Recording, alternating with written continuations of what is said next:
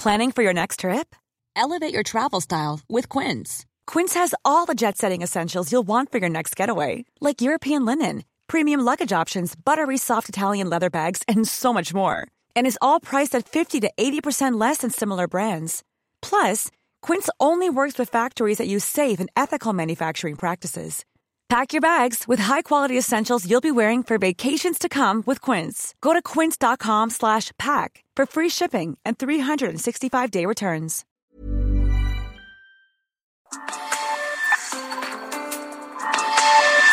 Esto es República H. Hola, ¿qué tal? Muy buenas noches. Bienvenidos a República H, donde le presentamos lo que realmente ocurre en México. Hoy es miércoles ya, 29 de diciembre. Estamos a unos días de que ya termine este 2021 y bueno, pues aquí estaremos dándole toda la información que se ha generado en los últimos días de este año, que ha sido muchísima. Yo soy Sofía García y a nombre de mi compañero y titular de este espacio, Alejandro Cacho, les damos la más cordial bienvenida aquí a República H y así comenzamos. Mire, desde hace unos días le hemos dado a conocer sobre el caso de José Manuel del Río Virgen, quien, bueno, pues ayer parece que ya se define su situación, por lo menos a corto plazo. Aquí Vamos a platicar de él, quien es el secretario técnico de la Junta de Coordinación Política del Senado. Le daremos seguimiento a todo este tema que le hemos dado a conocer aquí, detalle a detalle. Vamos a presentar sobre todo la postura, porque ya habló, mire, por fin habló el gobernador Cuitláhuac García, el gobernador del estado de Veracruz, habla por primera vez de este tema. También en más información vamos a platicar con el dirigente de Movimiento Ciudadano allá en el estado de Veracruz, Sergio Gil. Sergio Gil, quien declarara que, bueno, pues eh, eh, a, propósito de este tema, lo da a conocer en medios de comunicación, que con la detención del río del Virgen se consumó, así lo dijo él, un secuestro institucional allá el estado de Veracruz. Y mire, a propósito de la cancelación del concierto este que iba a haber de Los Ángeles Azules aquí en la Ciudad de México a fin de prevenir pues los contagios que se están dando sobre el COVID-19 aquí en la capital del país. Vamos a platicar con Eduardo Clark, quien es director de Gobierno Digital de la Ciudad de México para que nos diga, bueno, los últimos detalles de todo lo que está pasando justo aquí en la Ciudad de México, que en el país, bueno, pues es el lugar en donde más contagios ha habido, sobre todo por la cantidad y por el número de población que hay aquí en el centro del país.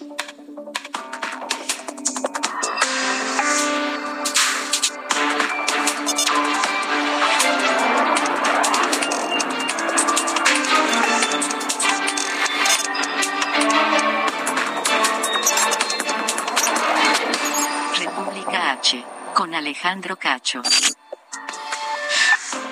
Bueno, arrancamos rápidamente, vámonos al detalle de la información. Mire, vamos hasta Veracruz porque, bueno, pues ya se lo hemos comentado. Anoche le dimos a conocer información de último minuto cuando estábamos aquí en este espacio, cuando eh, justamente Ricardo Monreal daba a conocer su postura, se lo dimos a conocer antes de irnos y antes que nadie. Justo cuando se daba a conocer cuál era la situación de José Manuel del Río Virgen allá en Veracruz, en Pacho Viejo, después de 27 horas que estuvieron ahí abogados, jueces y bueno, todo, todo este equipo que lo ha estado acompañando. Estuvo allá Dante Delgado, el dirigente eh, de Movimiento Ciudadano, también Ricardo Monreal, pues es una de las personas más cercanas a él, a quien es el presidente de la Jucopo acá en el Senado.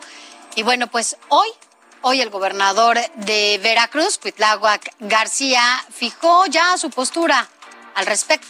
Y para eso hacemos enlace con nuestro corresponsal y nuestro compañero hasta allá, hasta Veracruz, Juan David Castilla. ¿Cómo estás, Juan David? Muy buenas noches.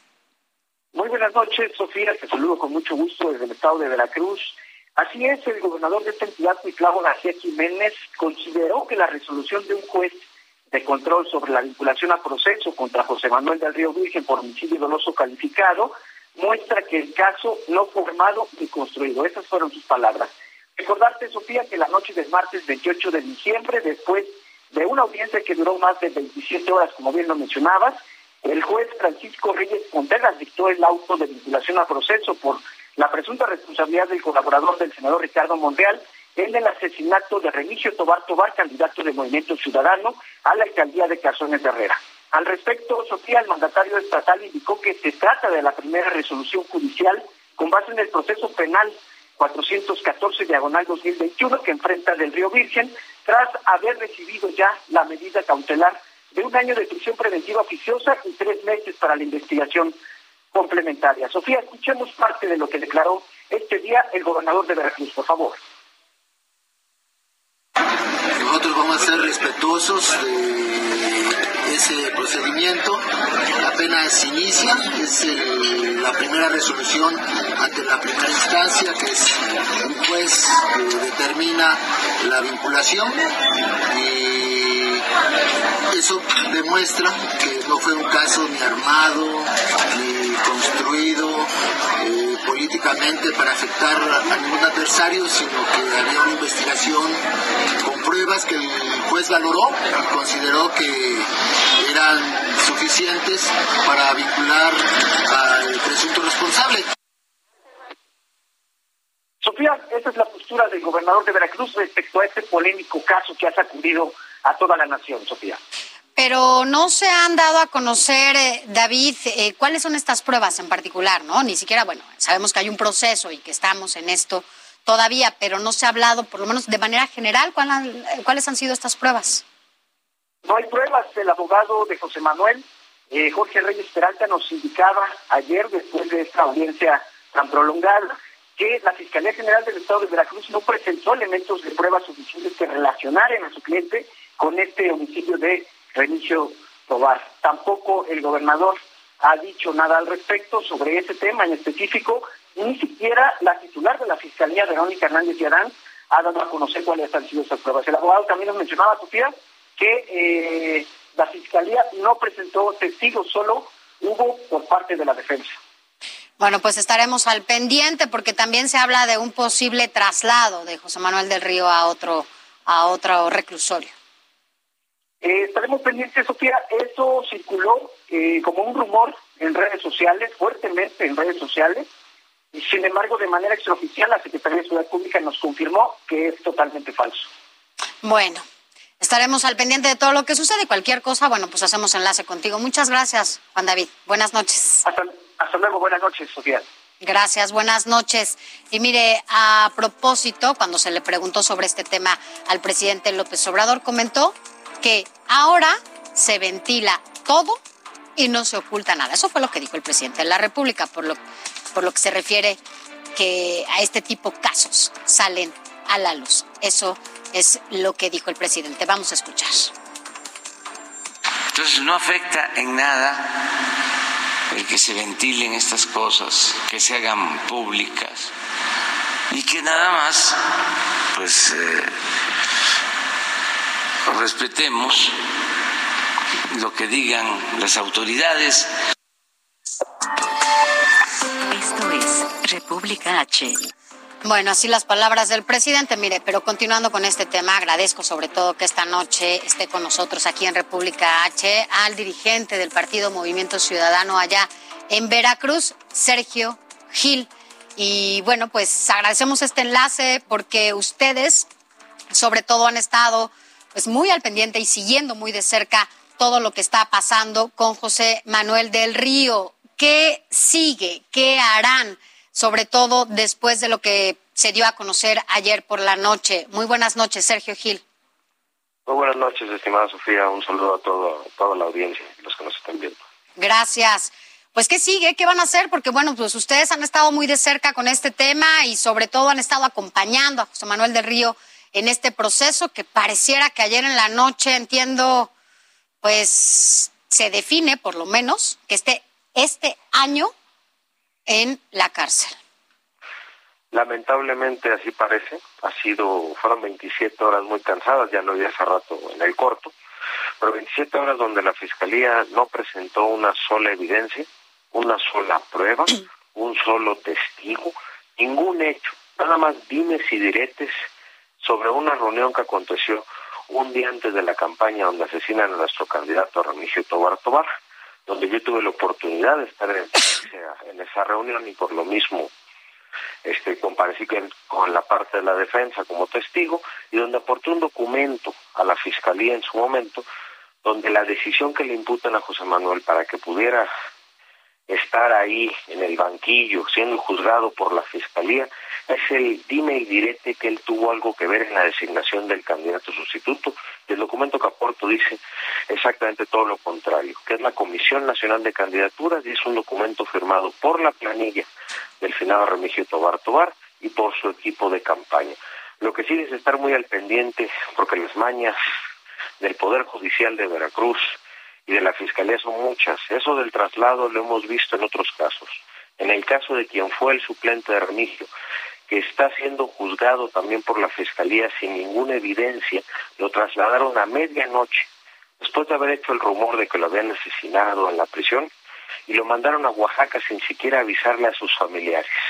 A José Manuel del Río le pasó el mismo rumor esa misma noche, pero también vimos que no dejaron entrar a su doctor al penal.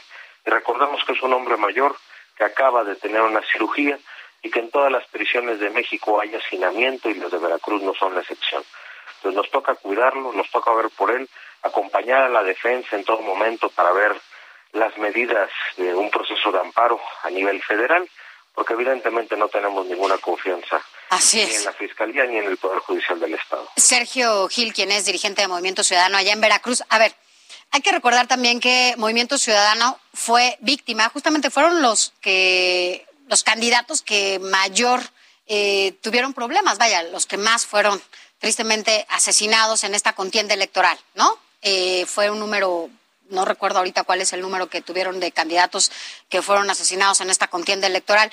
Y ahora, este caso en particular en Veracruz, eh, ustedes iniciaron, entiendo, la denuncia, estuvieron con las autoridades. Supongo que también eran los, pues lo que antes que ninguno tenían que contar con las pruebas, ¿no?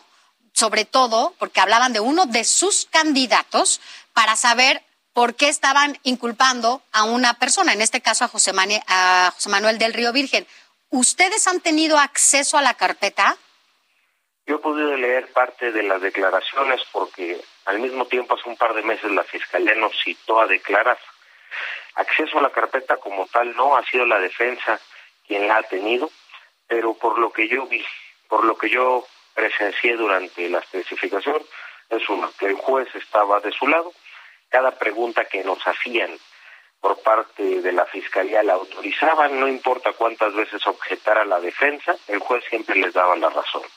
Y por lo que sí pude ver en el juicio, es que el único motivo al cual se aferraba la Fiscalía para preguntar, consultar y volver a preguntar 20 veces de manera distinta, era ese proceso de la sustitución de la candidatura. Efectivamente, nos mataron a muchos compañeros los mataron en Sonora, en Jalisco, en Guanajuato, y Veracruz no fue la excepción. Pero aquí el caso es que a pesar del asesinato, de que aún con el asesinato arrasamos en la elección, el gobierno del Estado no deja de estar sobre nosotros, porque quien fue el candidato sustituto de Remigio también lo encarcelaron de manera injusta. Y ahora quieren vincular a un hombre incachable que ha sido diputado federal, alcalde, ahorita secretario de la Jucopo, por el simple hecho de que trae una pelea política también interna dentro de Morena. El gobernador evidentemente comenzó una guerra contra de sus partes y decidió, decidió atacar a todo el Senado de la República solo para querer demostrar algo. ¿Al Senado o en particular a Dante Delgado y a Ricardo Monreal? A todo el Senado, porque José Manuel del Río Virgen es secretario de la Junta de Coordinación Política donde están representados todos los grupos parlamentarios, donde es el pleno donde se deciden las órdenes del día, las discusiones, los nombramientos, y se van sobre eso, sobre el Senado. Por eso el Senado inmediatamente decide crear una comisión para ver si hay abuso de poder en el Estado, porque el artículo 76 de la Constitución dice que la única que puede remover los poderes de una entidad federativa es el Senado de la República. Y esta comisión de demostrar que hay abuso de autoridad, que lo hemos visto no nada más en el caso de José Manuel, hay muchos presos políticos en el Estado. Y aparte los de ultraje a la autoridad, pues tendrá que ser en una votación del Senado la eliminación de los poderes en el Estado. Ahora sí, hay que decirlo, esto que dice de la comisión finalmente logró que se conformaran, que se agruparan por fin todas las fuerzas políticas que están en el Senado para, bueno, pues investigar las acciones que ha llevado a cabo hasta hoy el gobernador de Veracruz. Ahora, el propio gobernador de Veracruz dice que el juez, lo acabamos de escuchar, sí tenía las pruebas suficientes para poder inculpar a José Manuel del Río Virgen. Yo no entiendo cómo el gobernador se vuelve el vocero oficial del Poder Judicial y de la Fiscalía. Entonces evidencia que no hay división de poderes, que no hay autonomía en los órganos, que él estuvo enterado desde el día uno de todo lo que sucedió. Pues bajo ese hecho, allí está el abuso de autoridad y demuestra que no hay una división de poderes en el Estado. Más claro que eso no se puede tener con sus propios dichos. Pero aparte, no hay una sola evidencia si lo hubiera, esta sería otra discusión, pero no la hay. Hay alguien que dijo, que vio, que vio, que escuchó, que oyó, que volvió a ver, y eso es todo lo que hay. Finalmente, eh, quisiera solamente saber cuál es, eh, bueno, pues el punto de vista o la opinión que tiene Movimiento Ciudadanos y desde Veracruz. Entiendo que todos han estado reunidos allá sobre lo que dice el presidente de la República, en donde asegura que ahora pues se ventila todo y no se oculta nada, refiriéndose en este caso en particular. Bueno, en el caso de ellos se tiene que ventilar después de una boda, porque son las 10 cuando exhiben a sus funcionarios. Porque cuando ha habido denuncias claras y evidencia, no lo han hecho. El propio presidente se ha puesto del lado del gobernador y lo hace cada que la riega, cada que se equivoca, tiene que venir a Veracruz a alzarle la mano. Y esto no es la excepción. Pero aquí está demostrado con hechos en una carpeta judicial que actuaron sin evidencia, con abuso de poder, y que es la primera vez en México que todo esto se vuelca a unir a todas las voluntades políticas y poder conformar por primera vez una comisión especial para investigar a un Estado, a un Estado que debería ser autónomo, que tiene órganos autónomos y tres poderes distintos, y que ha quedado evidenciado que no lo hay, que no los hay, que no son autónomos y que no hay división de poderes. Pues ante todo ello, no queda otra más que la investigación que haga la comisión y sobre todo el resultado que arroje. Pues nosotros estaremos dando a conocer cuáles los trabajos y finalmente los resultados que se dan de este de este trabajo que se haga desde la comisión que se conforma a partir de esto y bueno, por todo lo que ha pasado allá en Veracruz. Sergio Gil, muchas gracias. Gracias por haber estado con nosotros esta noche aquí en República H, quien es dirigente de Movimiento Ciudadano allá en Veracruz. Gracias y buenas noches. Muchas gracias y buenas noches. Buenas noches. Mire, vámonos a, otros temas, porque son muy importantes, sobre todo ahora que vienen, lo, todavía falta la celebración de Año Nuevo y otros encuentros que, bueno, acostumbramos a finales y inicios de este año. Y tiene mucho que ver el COVID, porque no solamente en México, en el mundo, usted no sabe cómo ha estado la propagación en el mundo. El director general de la Organización Mundial de la Salud, Tedros Ghebreyesus, advirtió sobre un posible tsunami de contagios. Esto debido al alto número de casos reportados por la variante Omicron de COVID-19 en los últimos días, como se lo mencionaba. Esta situación, dijo, pone una inmensa presión sobre los sistemas de salud que están a borde del colapso. Y mire, para hablar sobre lo que pasa, sobre todo aquí en la Ciudad de México, bueno, pues es un, el lugar en donde hay más población, en donde pues, evidentemente ha habido el mayor número de contagios por el número de personas que somos. Bueno, pues lo acabamos de escuchar ayer, la jefa de gobierno suspende este concierto que se iba a dar de Los Ángeles Azules eh, con motivo del Año Nuevo para evitar la, pues que la gente esté reunida, mucha gente esté reunida y con ello, bueno, pues evitar ¿no? que se propague más este virus. Pero para saber más sobre lo que va a pasar aquí en la Ciudad de México y cuáles las medidas, agradezco que esté con nosotros Eduardo Clark, quien es director de tecnología del gobierno de la Ciudad de México. Y bueno, pues para que nos cuente, buenas noches, Eduardo Clark. Eh, pues, ¿cómo estamos? Por lo menos hasta ahorita, ¿no? Sabemos que se suspende este concierto, pero bueno, pues las medidas siguen, ¿no? Hola, primero que nada, gracias por la invitación. Es un gusto acompañarlo, Sofía, y a tu auditorio. Gracias. Eh, en efecto, creo que es importante ser claro de qué estamos viendo en la ciudad. Y lo primero tiene que ver con el número de casos positivos. En los últimos 10 días prácticamente, desde el lunes pasado, vimos por primera vez en muchos meses un incremento de casos. Llegamos a estar en nuestro mínimo histórico, identificando cerca de 80 a 100 casos al día, y en la última semana esto ha subido bastante. Estamos ahora identificando cerca de 500 al día en promedio. Es un incremento considerable si vemos ese cambio de 100 a 500, pero también es importante dimensionarlo con lo que hemos dicho en la ciudad antes. En los peores momentos de la segunda y tercera ola llegamos a identificar 6.000 personas al día. Es decir, estamos todavía lejos de, los momentos de mayor transmisión. Y es importante que la gente conozca que estamos subiendo precisamente para evitar llegar a esos niveles.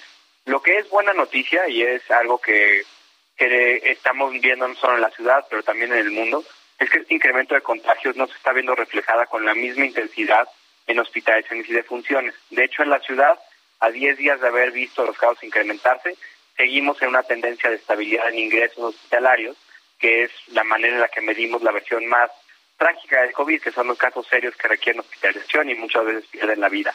Eso sigue estable. Pero es un llamado de atención lo que estamos viendo en casos para que la gente refrende y recuerde una buena parte de las medidas de protección personal que todos ya conocemos y la suspensión de este concierto tiene ese objetivo principal, recordar a las personas que seguimos en medio de una pandemia que es importante tomar precauciones ante esta ola de contagio. Así es, creo que eh, seguramente a usted le ha tocado ver cómo mucha gente incluso ha, ha disminuido ¿no? Algunas medidas sanitarias cuando, bueno, independientemente de la vacunación, lo han dicho los especialistas, nadie somos inmunes a que este contagio pueda llevarse a cabo, sobre todo independientemente si ya estás vacunado y si ya te dio. Eso no tiene nada que ver. Ahora, lo que sí es un hecho, Eduardo Clark, es que posiblemente en enero las cosas cambien, ¿no? Eh, ¿Tienen contemplado incluso eh, no sé, cambiar o fortalecer o robustecer un poco más estas medidas que se tomaron incluso en algún momento en el pasado? Hay creo que dos tipos de medidas. Si queremos ser muy claros de lo que pensamos que va a ocurrir y lo que estamos dispuestos a cambiar y lo que creemos que ya no es momento de hacer. En primer lugar, estamos convencidos del gobierno de la Ciudad de México que el tiempo de cierre de actividades económicas, de limitantes a las actividades culturales, recreativas, sociales, económicas de la ciudad ya pasó. Que no podemos regresar a una cuarentena, a una jornada de sana distancia, a un aislamiento como el que vivimos hace un año y hace año y medio, bueno, ya prácticamente dos años. Al mismo tiempo, sí tenemos que reforzar los, las herramientas que tenemos a nuestra disposición que no irrumpen en la actividad económica de manera tan dramática, particularmente lo que tiene que ver con facilitar la vacunación para para que las personas que no tengan primera, segunda dosis puedan ponerse al corriente, eso lo consideramos vital. Y en segundo lugar, tener los mecanismos que siempre hemos implementado para que las personas puedan llevar de mejor manera en caso de contagiarse. Las pruebas y la capacidad hospitalaria. Eso es algo que nosotros nos toca seguir atendiendo y monitoreando y asegurar que a todas las personas se les puede dar la atención que requieren en caso de contagiarse. Aunque ahora, afortunadamente, lo que sí hemos visto es tal vez lo, conozcan, la Ciudad de México es una de las ciudades más vacunadas del mundo en cobertura de vacunación, estamos hablando del 96%. Que eso es lo que nos ha ayudado un poco, ¿no? Aquí en la Ciudad de México. Yo estoy 100% convencido que va a ser una diferencia importante. Otras ciudades del mundo que llegó la variante Omicron hace dos, tres semanas, pienso en el caso inclusive de Londres, tienen coberturas de vacunación 15, 20% menores a las nuestras. Mm. Es un mundo de personas susceptibles a enfermar de manera grave, que en la Ciudad de México afortunadamente están protegidas. Este proceso de vacunación que vivimos todos en los últimos 12 meses ya, no solo era para vacunarte y en ese momento estar seguro, yo sí lo considero una gran inversión que ahora puede actuar como una póliza de seguro para evitar que los casos que estamos viendo se traduzcan en casos graves. ¿Tienen detectado aquí en, en, la Ciudad de México cuáles los puntos de mayor propagación o dónde la gente está con mayor eh, contagio? Sí, es clarísimo para nosotros y es algo que lo vimos el año pasado. El mayor punto de contagio son precisamente las reuniones en espacios cerrados entre, entre familias, amigos, en las cuales las personas bajan la guardia, se quitan el cubrebocas, pasan tres, cuatro horas en casa. Básicamente lo que vemos en los fines de año, sí. las casas, las posadas, las interacciones en espacios cerrados. Pues es una parte que también es vital del aprendizaje de la pandemia. Cuando mucha gente pide que hagamos medidas para limitar las actividades económicas, tal vez no conoce que muchas de las actividades económicas en realidad son de bajo contacto entre las personas. Las personas entran, compran un producto, traen el cubrebocas y se salen.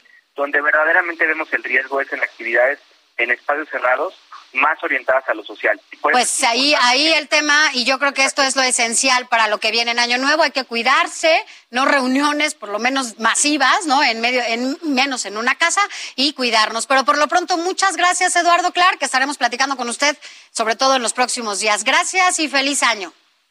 Feliz año. One size fits all seemed like a good idea for clothes. Nice dress. Uh, it's a it's a t-shirt. Until you tried it on. Same goes for your healthcare. That's why United Healthcare offers a variety of flexible, budget-friendly coverage for medical, vision, dental, and more. So whether you're between jobs, coming off a parent's plan, or even missed open enrollment, you can find the plan that fits you best. Find out more about United Healthcare coverage at uh1.com. That's uh1.com.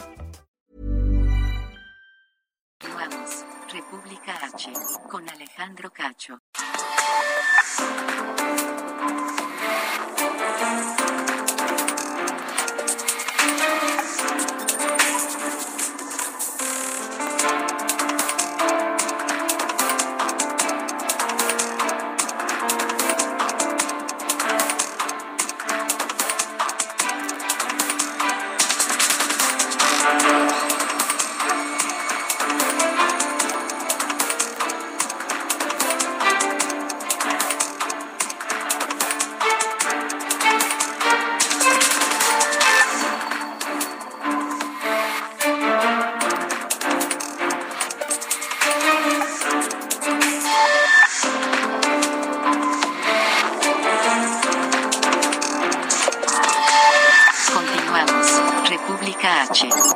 Alejandro Cacho. Michoacán, en República H. Gracias por continuar con nosotros. Son las 8 de la noche ya con 30 minutos en este 29 de diciembre aquí en República H. Pero vámonos a más información. Mire, vámonos rápidamente hasta Michoacán porque allá está mi compañera Charbel, que además tiene toda la información eh, de lo que pasó con este basquetbolista mexicano desaparecido el pasado 21 de diciembre. Cuéntanos de qué se trata, Charbel Lucio, corresponsal eh, allá en Michoacán del Heraldo Media Group. Buenas noches, un saludo al auditorio. Pues hoy amanecimos con una buena noticia. Alexis Cervantes Guerrero, el basquetbolista eh, profesional, y Marcos Sandoval, taxista del municipio de Los Reyes, pues fueron rescatados luego de ocho días de haber sido desaparecidos en, esta zona de Michoacán, colindante con el estado de Jalisco, el deportista profesional y él es este trabajador del transporte público, eh, fueron vistos por última vez el 21 de diciembre cuando iban de Los Reyes, Michoacán, a Guadalajara, Jalisco, donde Alexis Cervantes tomaría un vuelo a su natal, Sinaloa, y bueno, eh, luego de que se reportara su desaparición, autoridades de Michoacán implementaron el día de ayer un operativo de búsqueda por tierra y aire en diversos municipios que colindan con el estado de Jalisco. Y bueno, el resultado de este operativo fue que eh, las dos personas ya fueron ubicadas con vida a la madrugada de este día. Eh, ellos estaban atados a un árbol con golpes leves eh, en un camino de terracería de la localidad de San Pedro, Venustiano Carranza. Y bueno, luego fueron trasladados en el helicóptero hacia el helipuerto del Hospital de Alta Especialidad del ICE en el municipio de Atapaneo, muy cerca de Morelia. Eh, después fueron eh, introducidos a dos ambulantes que recorrieron apenas unos metros para ingresar al hospital civil doctor Miguel Silva, donde fueron ingresados para valorar su estado de salud. Ellos se reportan estables. Y bueno, este arribo del basquetbolista, el equipo Libertadores de Querétaro y del taxista del municipio de Los Reyes se llevó a cabo en medio de un operativo de la Policía Michoacán y de la Fiscalía General del Estado, pues obviamente para eh, preservar la seguridad de estas dos personas que fueron eh, que se encontraron desaparecidas durante más de una semana. Esa es la información. Pues esa es la buena noticia, Charbel. Lucio, gracias por toda la información que nos compartes desde Michoacán. Gracias y buenas noches. seguiremos pendientes. Gracias, buenas noches. Mire, y a propósito de este tema, agradezco profundamente que esté aquí con nosotros en República H a Oscar Cervantes, justamente el hermano de Alexis Cervantes, este basquetbolista. Gracias por haber aceptado esta llamada. Oscar, antes que nada, cuéntanos cómo estás tú, cómo está tu familia y cómo está Alexis. Buenas noches. buenas noches. Este, em, estamos bien, estoy bien, tranquilo. Este, la familia pues está más tranquila también. Eh, un poco ansiosos por ver, por ver a, a mi hermano, ¿verdad? Y Alexis, pues está bien, está bien, hablé yo con él y, y él me dijo que estaba bien, que estaba tranquilo eh, y también me lo corroboraron de parte de la fiscalía. ¿Por qué no lo has visto? Sí, lo que pasa es que yo vivo en Sinaloa. Ok, ¿no, no se han ido ustedes para Michoacán? No, porque hay apoyo por parte del gobierno del Estado y ellos me, me dijeron que se iban a, a encargar de, de la logística del, del traslado hacia Sinaloa. ¿Cuándo tienen pensado que llegue Alexis allá con ustedes? Pues yo este día estuve en comunicación con ellos, este y como quieren hacer, este, bueno, eh, agotarla cualquier situación ahí médica. Todavía estaban en el hospital ahorita ellos y, pues eh, ya se nos fue el día. pienso que mañana me podrían ellos eh, dar información acerca de qué, a qué hora sería el, el traslado, ¿verdad?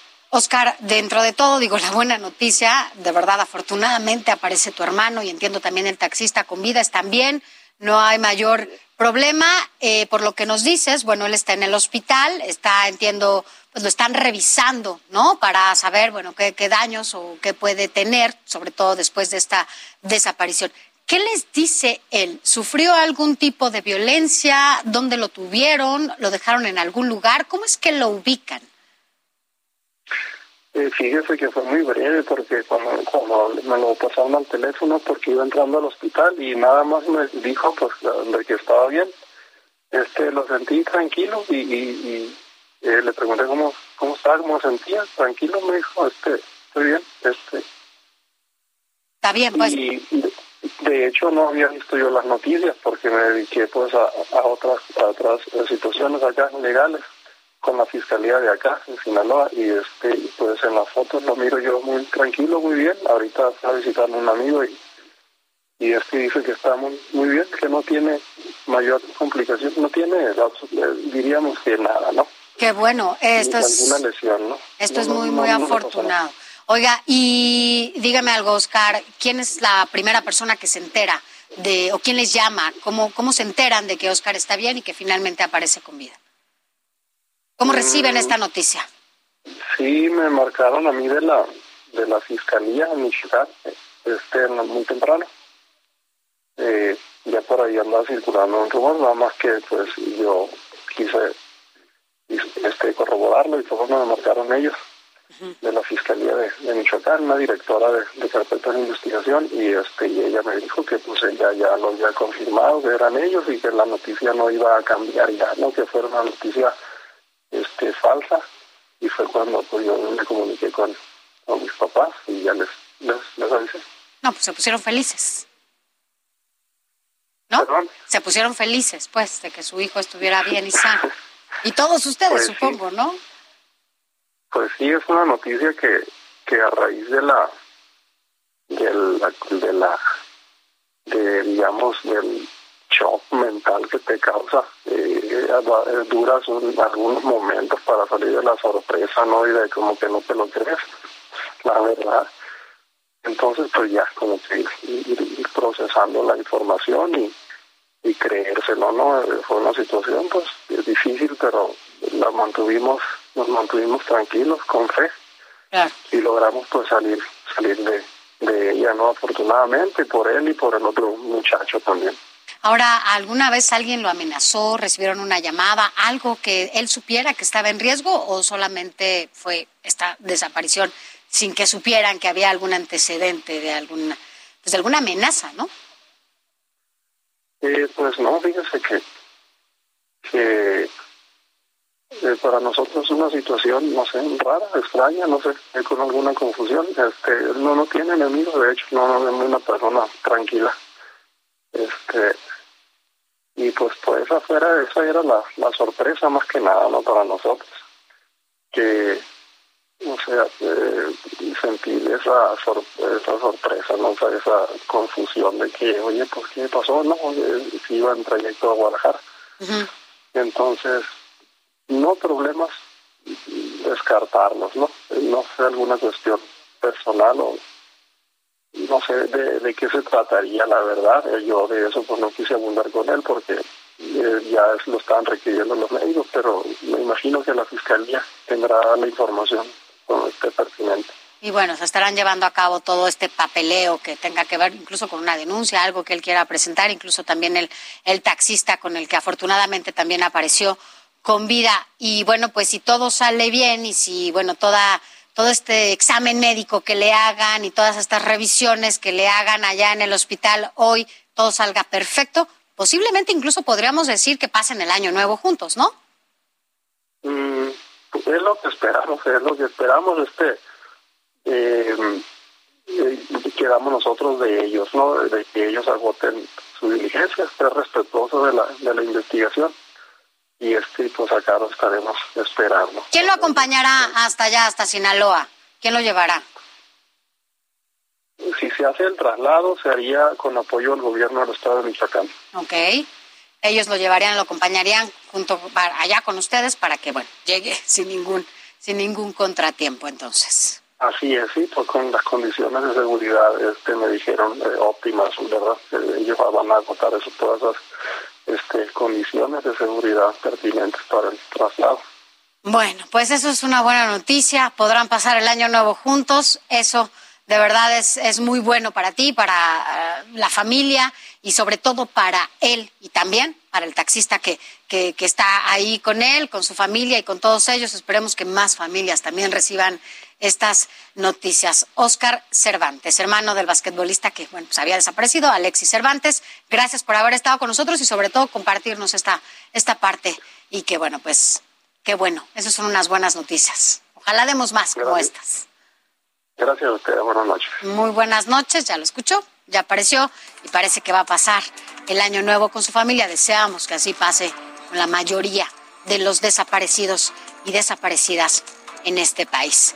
Vámonos a, más a más información y vámonos ahora a otro estado. Vámonos ahora hasta Guanajuato, porque allá un ataque dejó siete muertos. ¿Y qué cree? Hay menores, menores de edad entre estas víctimas. Y el gobierno federal, bueno, pues incautó 12 mil kilos de drogas a la delincuencia organizada. Esto y más en el resumen de seguridad. Escuchemos. Encontraron con vida a la exdirectora del Museo de Arte Contemporáneo de Oaxaca. Cecilia Graciela Minguer fue reportada como desaparecida el martes en el municipio de Santa María, Tlahuitoltepec.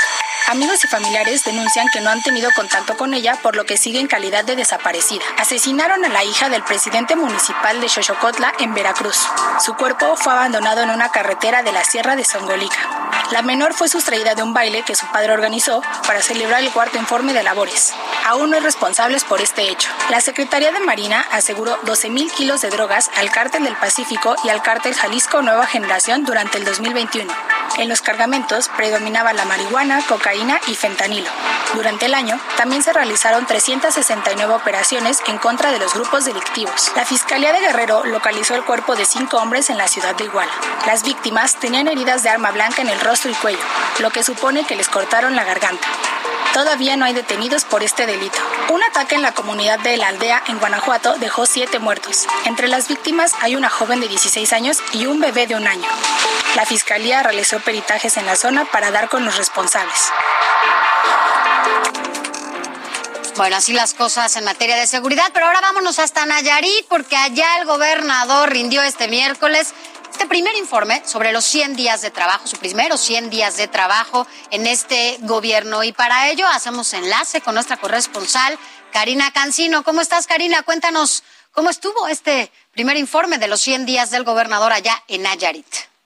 ¿Qué tal? Buenas noches, buenas noches a todos el Pues estuvo muy concurrido, hubo pues representantes de la política nayarita, de la sociedad y resaltó la presencia de Julián Álvarez, este cantante chiapaneco que vino a visitar al gobernador y estuvo presente en este informe de los primeros 100 días de los seis años que va a encabezar Miguel Ángel Navarro Quintero aquí en Nayarit. Y bueno, dentro del discurso lo que resaltó son las acciones, primero legislativas, en las que pues ha señalado hubo reformas importantes, espejo con las nacionales como la ley de austeridad y la ley de salarios máximos, donde nadie va a poder ganar más que el gobernador que dijo, bueno, sus salarios de 80 mil pesos mensuales. Y destacó también entre esas cuestiones que anunció y que se han venido dando a conocer desde la situación de salud, eh, educación y demás, la cuestión de finanzas, donde el gobernador del estado señaló que ha buscado evitar que colapse la economía estatal, que tiene un compromiso financiero de 19 mil 168 millones de pesos. De ellos, 9.600 eh, son de la deuda estatal y el resto pues tiene que ver con la Universidad Autónoma de Nayarit, lo de eh, lo que se debe en cuestión de salud, en cuestión de educación y que pues él llama una deuda social a este conglomerado de los 19 millones de los 19 mil 168 millones de pesos que en total pues tiene que financiar de alguna manera el gobierno del estado. Hizo anuncios importantes en materia de infraestructura, la ampliación del aeropuerto de Tepic, así como la construcción de puertos eh, comerciales, en San Blas, impulso a la educación, al turismo, en fin, varias de estas cuestiones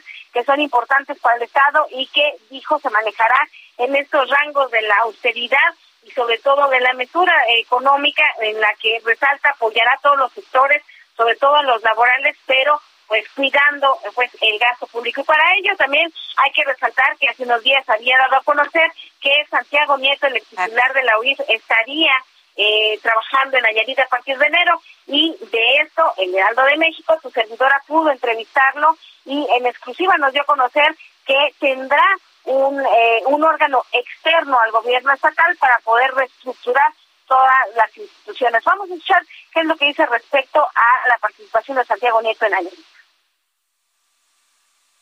un experto en administración en lo general.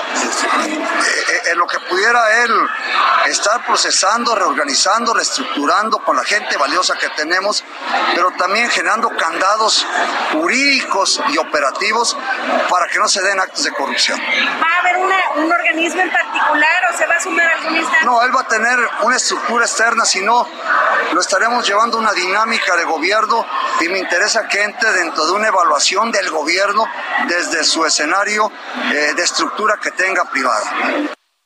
Y bueno, eh, la duda que surgía es cuánto va a ganar Santiago Nieto en Nayarit. Bueno, ahora sabemos que serán menos de 80 mil pesos si funciona dentro de las estructuras gubernamentales, aunque si lo hace de modo externo como consultor, pues podría ser lo que ganan estos, este tipo de despachos. Ya finalmente el gobernador Miguel Ángel Navarro Quintero destacó que actualmente Nayarit tiene el tercer lugar nacional de seguridad que durante su gobierno espera llevarlo hasta el segundo lugar. Esa es la información, un poco de lo que ocurrió en ese informe de los primeros 100 días de gobierno de Miguel Ángel Navarro Quintero aquí en Nayarit. Karina, pues bien, o sea, finalmente parece que Santiago eh, Nieto va a ser esta figura un tanto autónoma, ¿no? Llamarlo pues asesor y como un modo de auditor para revisar que las finanzas y todo lo que se refiera a lo fiscal eh, allá en Nayarit funcionen bien y bueno, pues no haya pendientes y vaya, se vayan resolviendo las cosas como deben de ser, ¿no? Incluso habló el gobernador de que podría ser alguien que propusiera leyes o que mm. propusiera normas para llevar al Estado hacia estas cuestiones de la anticorrupción, de, de, los buenos manejos de los recursos, decía él.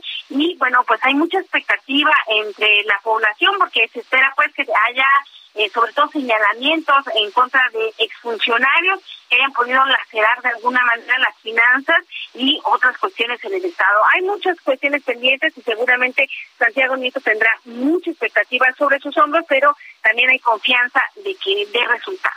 Pues serán los ojos del gobernador en materia fiscal allá en Nayarit y bueno, pues justo a unos días de que diera a conocer este informe de sus 100 días de gobierno, da también a conocer esta noticia de la llegada de Santiago Nieto como asesor en materia fiscal. Pero bueno, pues nosotros estaremos al pendiente, sobre todo desde la llegada de Santiago Nieto allá al gobierno de Nayarit. Karina Cancino, gracias por haber estado con nosotros.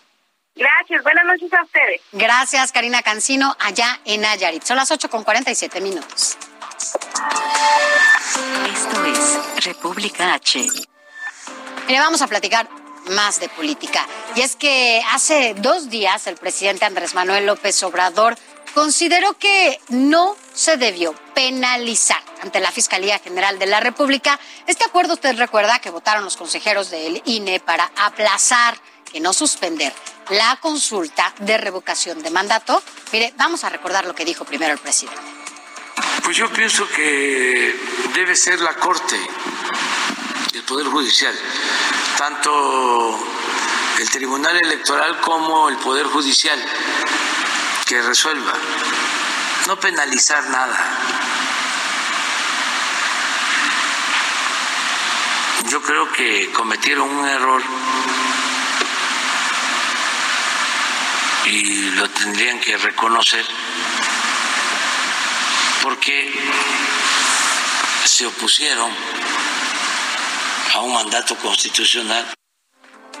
Mire, esto lo dijo el presidente, hay que recordarlo, el pasado 27, el lunes, el 27 de diciembre, lo dijo después de que justamente el presidente de la Cámara de Diputados diera a conocer que pues denunció penalmente a estos seis consejeros, incluyendo al presidente eh, consejero Lorenzo Córdoba y al secretario técnico del Consejo General del INE por esta votación que se hizo para posponer la consulta de revocación de mandato. El presidente dice fue un error, hay que reconocerlo, no tendrían por qué haberlo penalizado, casi casi les dice hay que retirarlo. ¿Por, ¿Para qué lo hicieron? Porque esto no va a ayudar a que se lleve a cabo como él pretende esta consulta de revocación de mandato y también como lo ha solicitado. Bueno, pues obviamente su solicitud, sus peticiones, pues se hicieron realidad. Lo que dijo el presidente, esto que pide, y es que justamente hoy, miércoles, la presidencia de la Cámara de Diputados a cargo del morenista Sergio Gutiérrez Luna frenó, ya frenó todas las acciones jurídicas en las indagatorias penales contra estos seis consejeros del Instituto Nacional Electoral por votar por esta postergación de la consulta de revocación de mandato y el reporte lo tiene completito nuestro compañero Luis Pérez Curtada. La presidencia de la Cámara de Diputados anunció que no continuará con el proceso legal en contra de los seis consejeros del Instituto Nacional Electoral que se opusieron a llevar a cabo la consulta de revocación de mandato al argumentar falta de presupuesto. El diputado Sergio Gutiérrez Luna detalló que se tomarán las acciones jurídicas a su alcance para evitar que continúen las acciones penales en contra de seis consejeros electorales. Luego que el legislador presentó ante la Fiscalía General de la República denuncias penales en contra de los seis consejeros que votaron a favor de aplazar temporalmente la consulta para la revocación de mandato. El legislador federal anunció que desistirá de dichas acciones en un acto de apertura y de buena fe.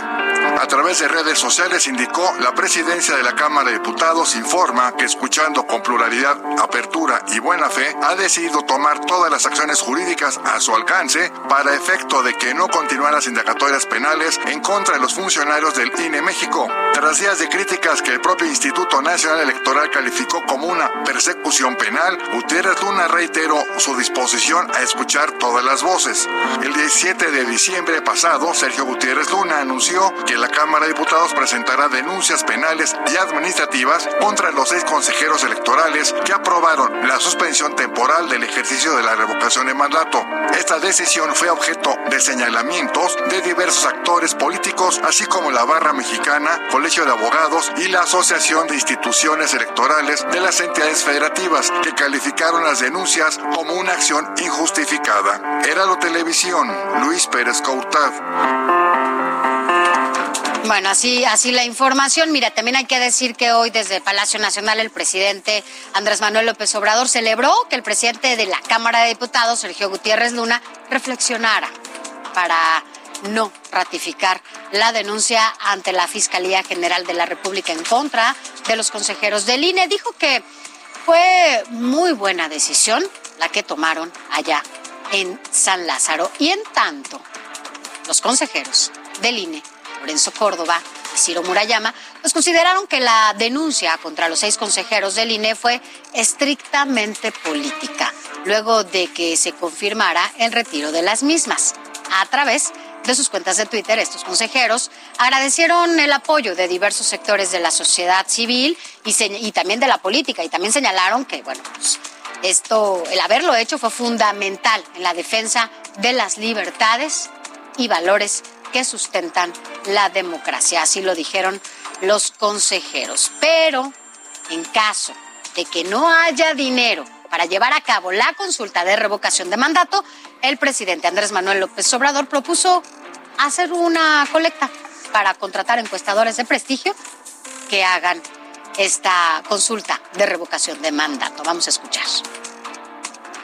Sí podríamos hacerlo de distintas maneras. Hablábamos eh, de que entre todos, ¿no? Organizáramos de manera directa. Y la otra es eh, que hiciéramos una colecta para eh, contratar unas 10 empresas encuestadoras de prestigio.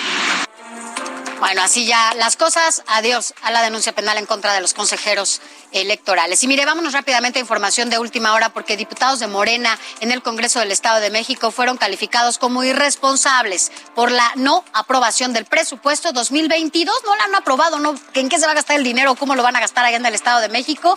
¿Quién sabe? De acuerdo con la editorial del Heraldo del Estado de México, primero la línea y luego los pobres. La bancada de Morena está golpeando por segundo año consecutivo la economía de los trabajadores y familias del Estado más poblado del país. Así las cosas, los legisladores no han aprobado el presupuesto 2022 que se tiene que ejercer allá en el Estado de México. Nosotros le daremos a conocer más detalles de esto mañana aquí en República H, porque esto fue todo por hoy. Recuerde, mañana los esperamos a partir de las 8 de la noche por el Heraldo Televisión y por el Heraldo Radio. A nombre del titular de este espacio, Alejandro Cacho, se despide de ustedes, Sofía García. Gracias por acompañarnos. Hasta mañana.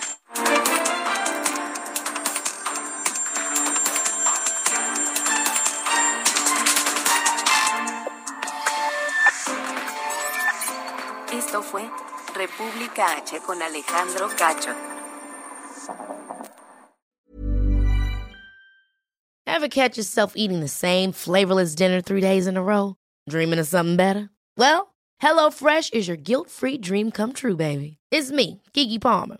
Let's wake up those taste buds with hot, juicy pecan-crusted chicken or garlic butter shrimp scampi. Mm. Hello Fresh. Stop dreaming of all the delicious possibilities and dig in at HelloFresh.com. Let's get this dinner party started.